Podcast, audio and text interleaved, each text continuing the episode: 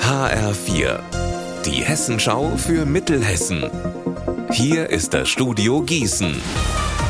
Mit Klaus Pradella, guten Tag. Der Großbrand in einer Lagerhalle hält seit dem späten Vormittag die Feuerwehr in Dautphetal-Dautphe in Atem. Die Halle, in der Granulat geschreddert wurde, ist komplett niedergebrannt. Anwohner werden gebeten, aus Sicherheitsgründen Fenster und Türen geschlossen zu halten. Zum Einsatz hat uns Feuerwehrsprecher Stefan Schienbein gesagt. Wir sind jetzt hier mit 200 Einsatzkräften ungefähr vor Ort. Das sind Kräfte hier aus Dautphetal, aber auch aus Biedenkopf, Gladenbach, aus Marburg, wo wir auch Spezialfahrzeuge, insgesamt drei Drehleitern unter anderem zusammengezogen haben. Wir versuchen im Moment eine Ausbreitung des Feuers auf ein direkt angrenzendes Gebäude zu verhindern. Wir haben eine Messgruppe hier im Einsatz. Wir haben im Nahbereich als erstes gemessen, konnten dort keine Schadstoffe nachweisen. Es gibt eine leicht verletzte Person, Mitarbeiter der Firma, der mit einer Rauchvergiftung ins Krankenhaus kommt. Inzwischen hat die Feuerwehr den Brand unter Kontrolle.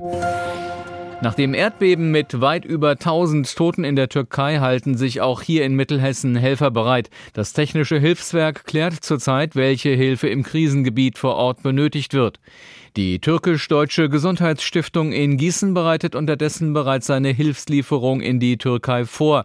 Wie uns Yassa Bilgin, der Vorsitzende der Gesundheitsstiftung, sagte, sollen Hilfsmittel wie Medikamente, Decken und Kindernahrung von Gießen aus in die Türkei gesendet werden.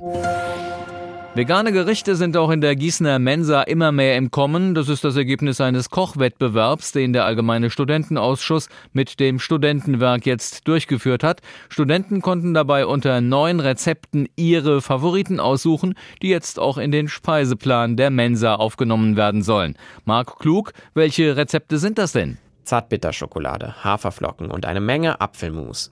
Daraus bestehen die veganen Brownies von Lehramtsstudentin Sophia. Die schmackhafte Schokoladenbombe gehört jetzt fest zum Speiseplan in den Unimensen in Gießen, Friedberg und Fulda. Für diesen Nachtisch haben beim Wettbewerb Studis Kochen Grün nämlich die meisten Studierenden abgestimmt. Gewonnen haben aber auch eine vegetarische Tofu-Reisbowl als beste Hauptspeise und eine Süßkartoffel-Karottensuppe als beste Vorspeise. Unser Wetter in Mittelhessen. In der Nacht nur gering bewölkt oder klar, dadurch sinken die Temperaturen auf bis zu minus 5 Grad. Morgen nach vereinzelten Nebelfeldern meist sonnig bis 4 Grad und auch am Mittwoch und Donnerstag viel Sonne. Ihr Wetter und alles, was bei Ihnen passiert, zuverlässig in der Hessenschau für Ihre Region und auf hessenschau.de.